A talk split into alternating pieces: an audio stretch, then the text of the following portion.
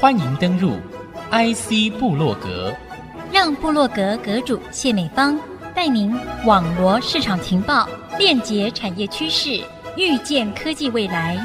请登入 IC 部落格。IC 之音主客广播 FM 九七点五，欢迎听众朋友再度收听 IC 部落格，我是阁主谢美芳，新年快乐！大过年要祝福您心中的感动隆隆作响，靠着那加给我力量的上帝，凡事都能。一起把这样的一个隆隆祝福送给大家。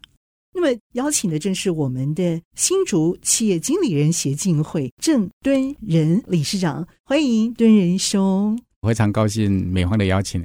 公司的一个成型啊，其实是非常的不容易的。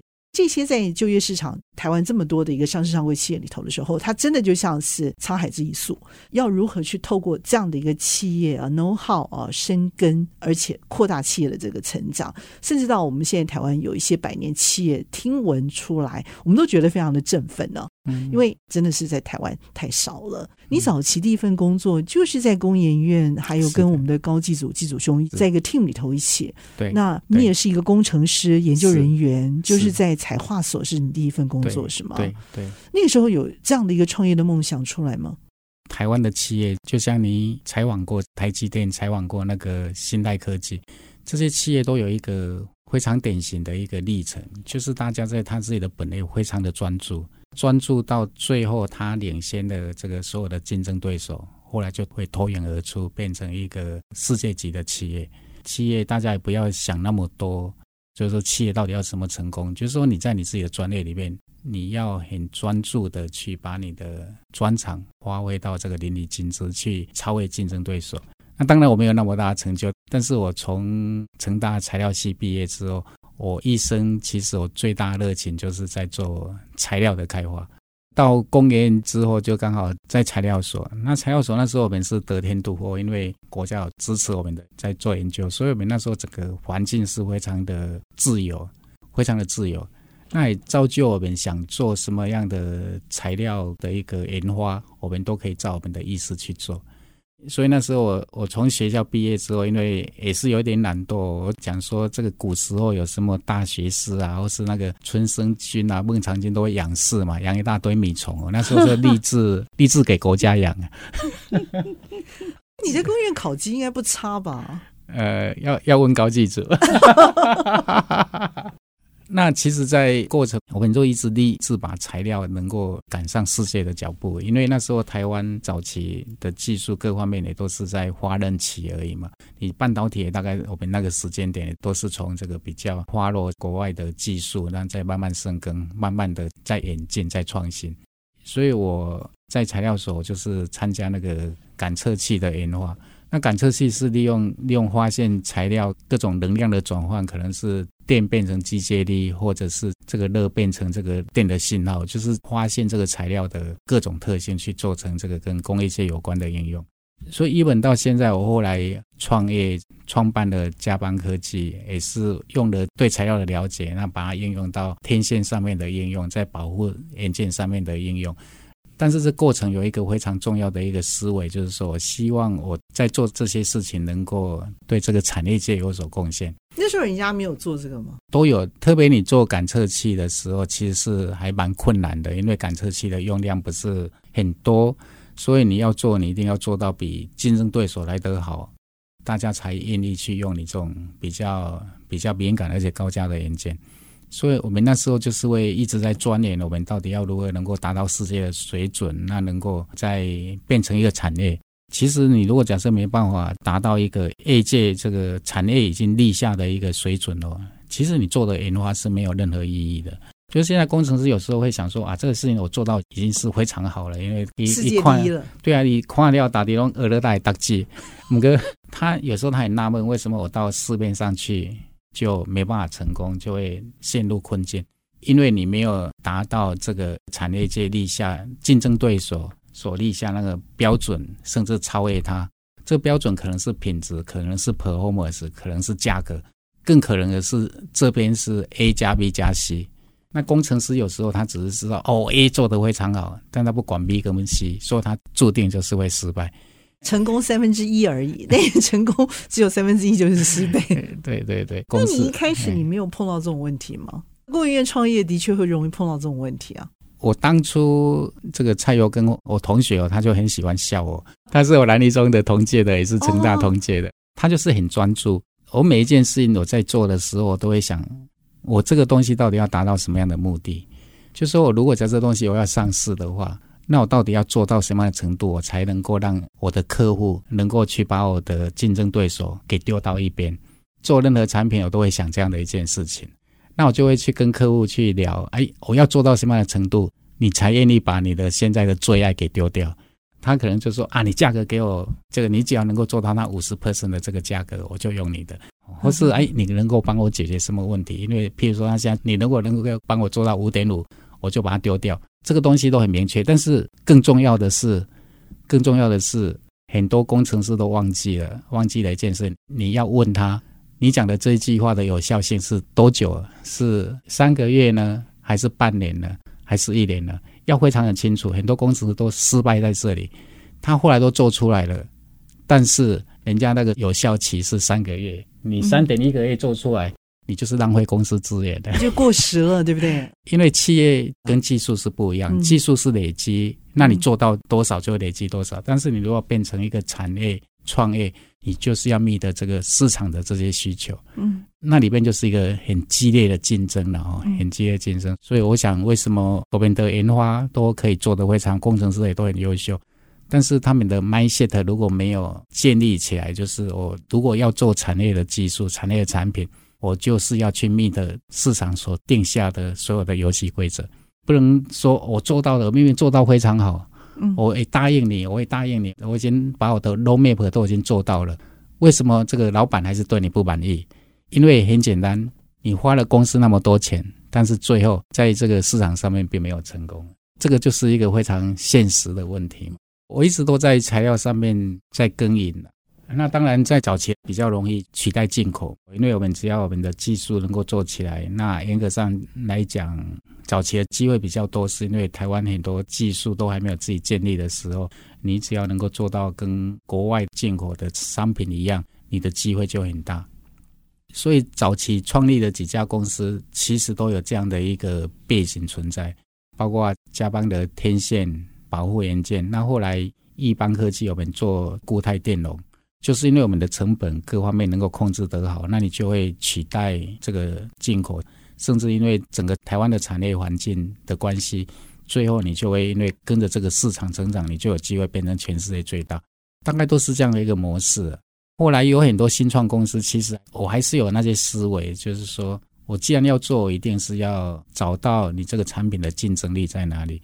那你的竞争力，你一定要很清楚，现在对手。他们的竞争力到底在哪里？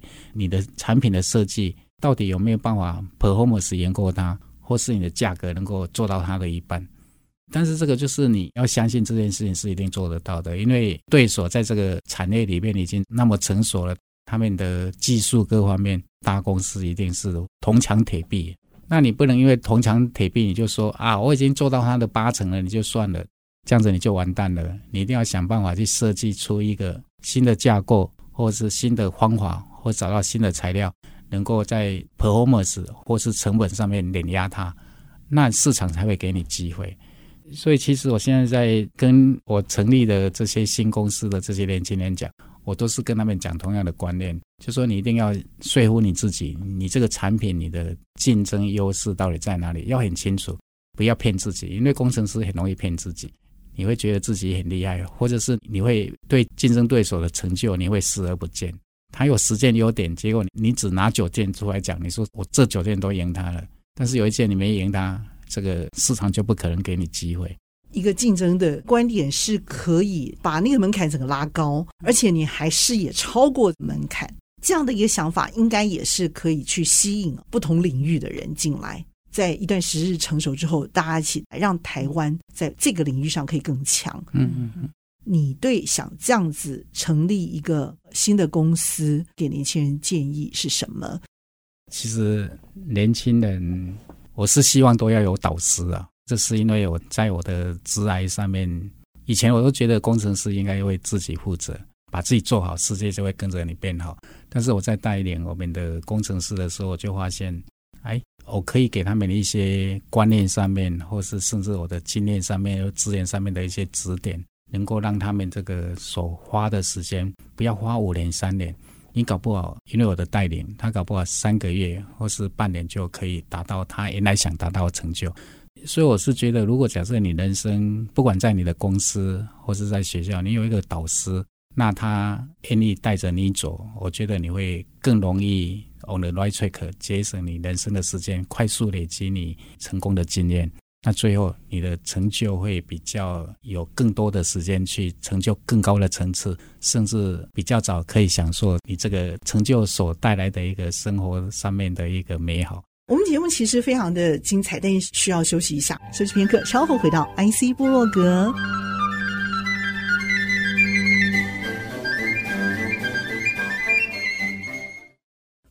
再度回到 IC 部落格。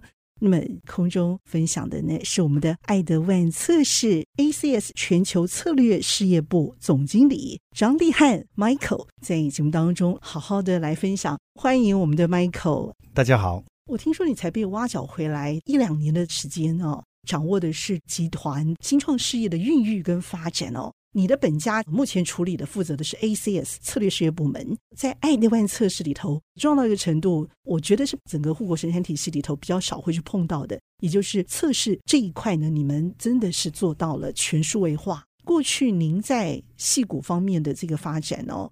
应该想当然尔的，也带动了部分的梦想事业成型的可能性。一个公司跟人一样，他的梦想有多大，这个世界可能就有多大。嗯，因此我很想知道一下，您怎么来看这一份创新事业的这个可能性？怎么样一跃升而成为另外一个创新的一个事业体？我想这个是一个非常好的问题，就是说，ACS 是我们公司十年的一个就是 Grand Design，就是一个大策略上面的一个很重要，就是说在 AI Machine Learning，那我们能够帮我们的客户，帮我们的这样子一个产业带来什么样实际的利益？有这样子的利益，你才会有这样子事业的一个成长。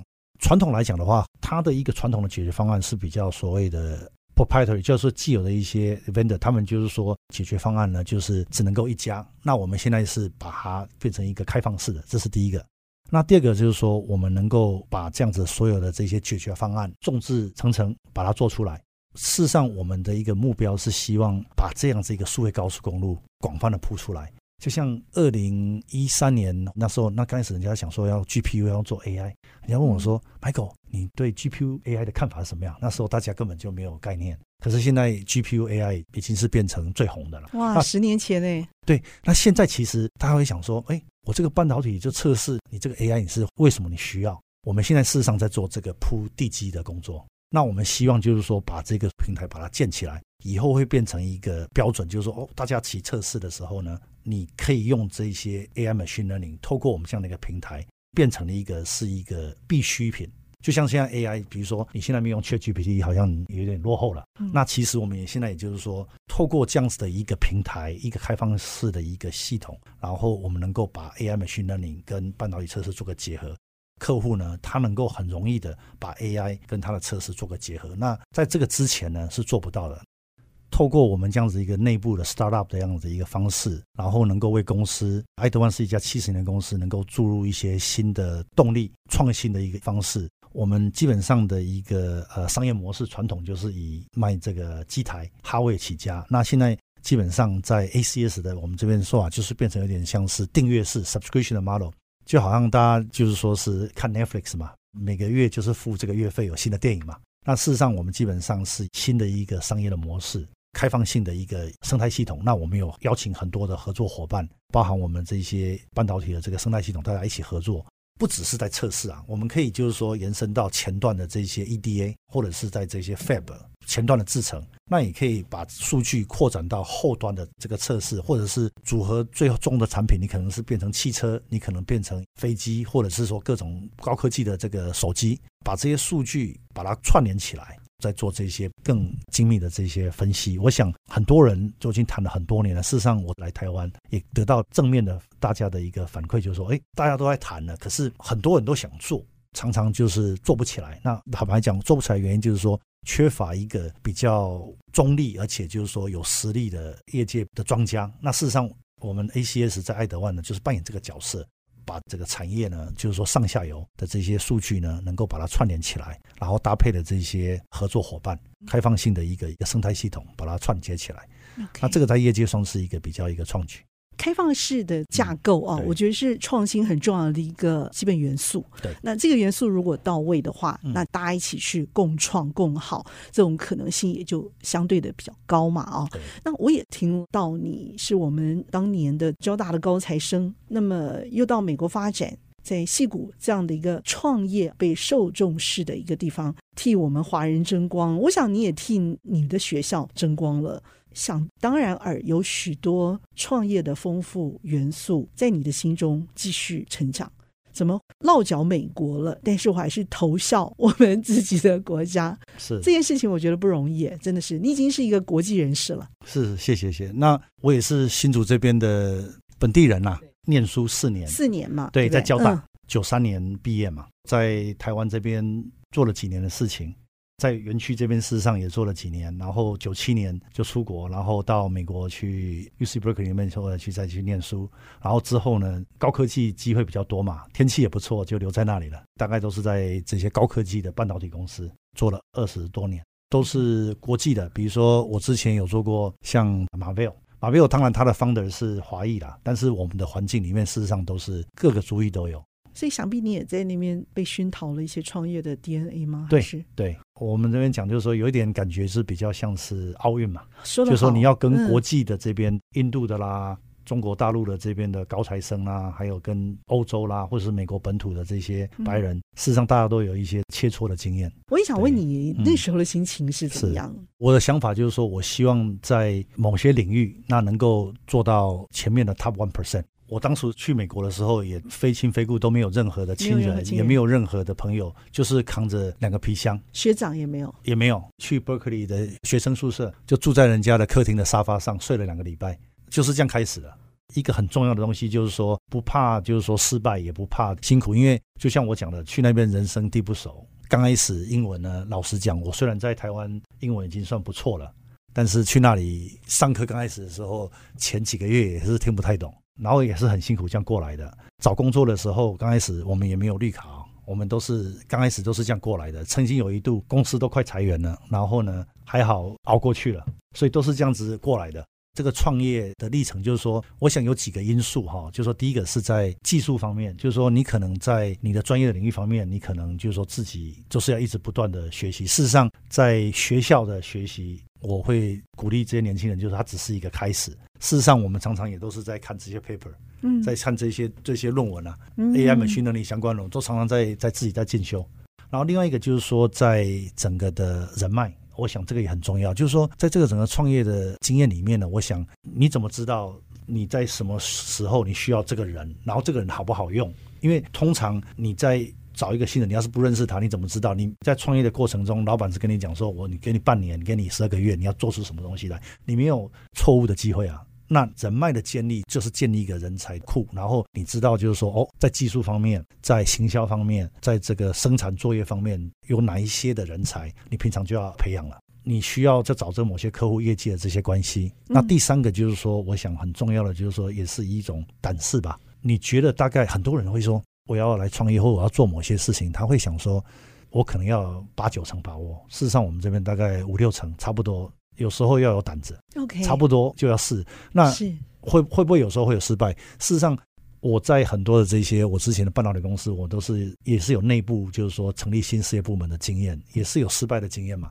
嗯，失败那是很正常的，OK，不用怕失败。因为我觉得说失败是可以给人一个勇气跟热情哦，对验证你这个热情是不是往正确的方向，对，很重要的一个测试工具。所以我有时候觉得这是一个很好的一个胆子测试。我我我觉得有一个地方就是说，我想这个创业过程中，我想一个最大就是说要勇于尝试新的，不怕失败。你不要想说哦，你一定会要赚多少钱，或者是要能够达到什么样，你应该想说你能够给人家贡献什么样的东西，你创造出来的价值是什么。你那个价值你创造出来了，其他就会自动就出来了。可是你那个价值没出来，你都在想说要这个要那个，那个不会发生的。在比较的时候，在想视野的时候，不只是想说哦，我这个东西在我这个台湾而已，我能不能够这样子一个技术，这样子一个产品，这样子一个视野，能不能够在国际级的这个舞台上啊，能不能有竞争力？走出去，跟这个不同的这个文化，或者是不同的这个种族背景人做交流。事实上，我那时候刚到美国那几年，事实上学到很多。比如说，你怎么跟白人他们的思考模式，他们怎么沟通，然后亚洲人、印度人，然后或者是欧洲人，我的团队里面事实上各个人种都有。那你怎么样能够在这个不同的种族，然后文化上面激发他们最大的一个一个生产力？然后怎么样能够把你的这样子的一个一个愿景，你的一个想法，用一个他们能够接受的方式来做沟通？因为不同的这样子的一个背景，事实上有不同的一个想法，不同的一个沟通方式。因为如果在台湾环境上，大家都是台湾人嘛，大家都会想当然了，就是某些这个英文里面叫做 group thinking，就是群体式的思考。但是你去，如果像我们今天是在戏谷，事实上它是一个非常种族的一个大熔炉，有世界各地的人，有各种不同的想法。那事实上能不能够接受不同的想法，能够跟他合作？然后跨越这个文化或者是语言上面的一个障碍，能够跟他合作。我想不要担心说自己行不行，就是多接触，然后多跟大家能够多交流，be open minded。团队将近一百五十个人，哦，那事实上是跨了几国啊？五个国家，三个时区，嗯，好厉害哦！像我今天早上开会嘛，就六点，嗯，晚上有时候都是十十一点在开会，因为。你两个时区没问题嘛？但是你三个时区某个人就比较不方便了，嗯、牺牲一下了。太好了，超人总是要牺牲一点的。好，今天谢谢我们的爱德万测试，我们的 ACS 全球策略事业部总经理张立汉，张总经理 Michael 非常精彩的分享，也鼓励了我们许多人一起拥有更宽大的国际观的人生。谢谢 Michael，谢谢，谢谢，谢谢大家。IC 部落格，我是谢美芳，我和 Michael 一起在频道上和大家 say goodbye，拜拜。